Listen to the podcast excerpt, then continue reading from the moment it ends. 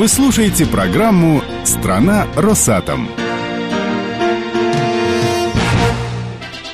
Концерн «Росэнергоатом» и французская компания «Электросити де Франс» отметили 20-летие плодотворного сотрудничества. ЭДФ – это крупнейшая французская энергетическая компания. Она управляет 19 АЭС на территории Франции. О продолжении совместной работы компании и концерна, а также о развитии атомной энергетики во Франции мы побеседовали с сопредседателем Координационного комитета РАЭДФ, руководителем направления реактор на быстрых нейтронах Ноэлем Комарка. на одной волне.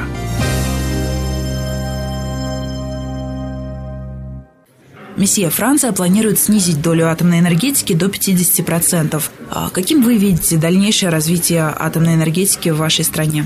Il y aura toujours un développement des nouveaux réacteurs chez nous en France. Будет развитие создания новых типов реактора у нас во Франции.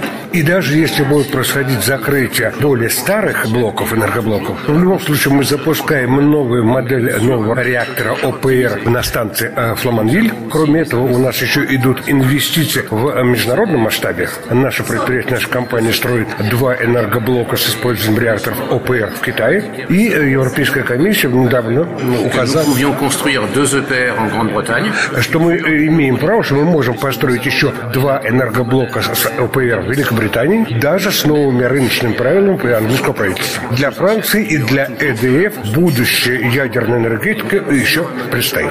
Весь мир именно от Франции ждал замыкания топливного цикла. Nous avons l'intention de poursuivre notre politique du MOX. У нас есть намерение продолжать нашу политику по использованию топлива МОКС. У нас есть разрешение на 24 4 блока в гамме реакторов 900 мегаватт. Уже 23 блока у нас этим загружены. То есть эту политику мы будем продолжать. Но также мы надеемся, что у нас, как и в России, появятся тоже реакторы на быстрых нейтронах с полным замкнутым циклом. Но здесь, в этой области, Россия, она идет впереди. Потому что вы запустили БН-800 Белоярская, тогда как у нас есть правительственный проект, проект, который называется «Астрида», но у нас надежда только запустить его в 2025 году. То есть, таким образом, это здесь 20 лет преимущества у Росэнергатов. Ну, смотря как это считать, но, в общем, 20 минимум. Как вы планируете работать с Россией в условиях санкций? Будут ли внесены какие-то коррективы в совместные проекты?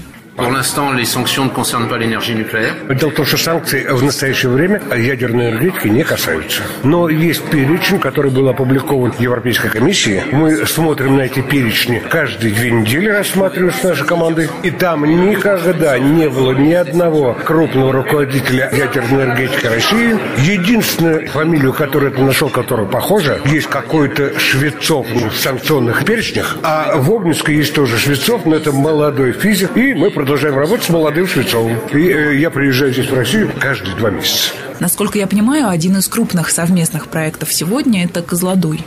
Oui, oui, oui, c'est un projet qui avance bien. Nous avons terminé la phase 1. Ну, надо сказать, что проект хорошо продвигается, и мы совместно, вместе с Росэнергатором закончили первую стадию, и в конце сентября я был в Софии для того, чтобы подписать уже договор на вторую фазу с электростанцией.